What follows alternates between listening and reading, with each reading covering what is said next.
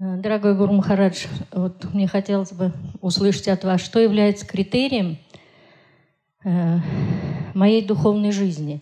Вот иногда порой кажется, что э, выполняешь как бы обрядовую деятельность, не испытывая вот счастья в душе от служения. И стоит ли вот об этом беспокоиться предпринимать какие-то сверхусилия, чтобы повысить свою духовность, или достаточно довольствоваться тем, что имеешь?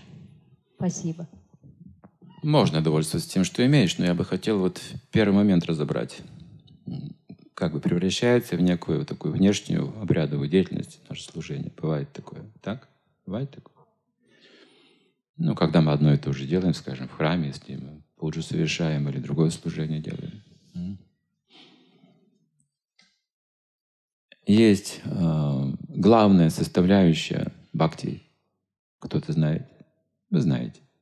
Может быть, сейчас вы не сможете сразу это вспомнить конкретно, но вы знаете, о чем сейчас пойдет речь. Саду санга.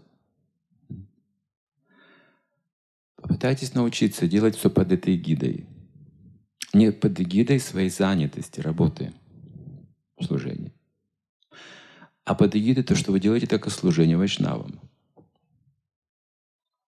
Личностная концепция. Просто работа и ожидание результата — это безличная концепция. По привычке мы еще можем служить и ожидать какого-то результата. Но смотрите, если мы уже служим через свою практику, через свою деятельность вайшнавам, уже результат есть, вы уже чувствуете эту связь. Это уже есть результат. Бхакти — это есть уже результат, то, что мы делаем. Но обрядовая деятельность – это что-то вроде того, что мы совершаем какие-то обряды перед алтарем или вообще не что-то делаем. И у нас есть авторитет, люди уважают нас, потому что мы заняты служением. Обрядовая деятельность дает нам благочестие. Но они еще не привязывают к Кришне. Чтобы привязаться к Кришне, нужна саду санга. Саду санга, саду санга, старого шастра. Лава матра саду санга – Сарвасити говорит. Одно мгновение общения с чистым предом саду санга дарует все совершенства.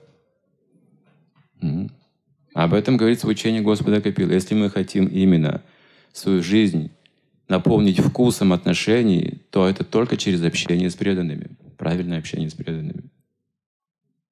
И наше служение тоже должно быть связано с тем, что преданные и Кришна должны быть довольны. Так мы чувствуем счастье в обществе преданных. Иногда бывает, что преданный трудится долгие годы, а отношения с преданными не развивает. Возникает случай трагичный. Через 15 лет он скажет, теперь я никому не нужен, я столько сделал для божеств.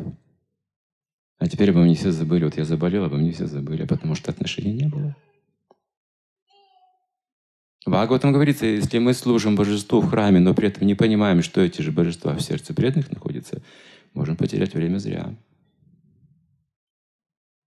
То есть ключевой момент счастья и вкус — это наши с вами отношения, духовная жизнь, наше совместное служение, наши духовные сердечные отношения.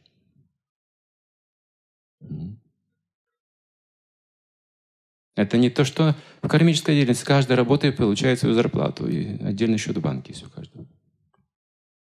Здесь у нас общий счет. Если один продвигается, остальные также чувствуют его прогресс, также получают благо. Сообщающиеся сосуды общества Вайшнавов. Наполняете и наполняются все. Это, это взаимоотношения духовные. Нет неравенства.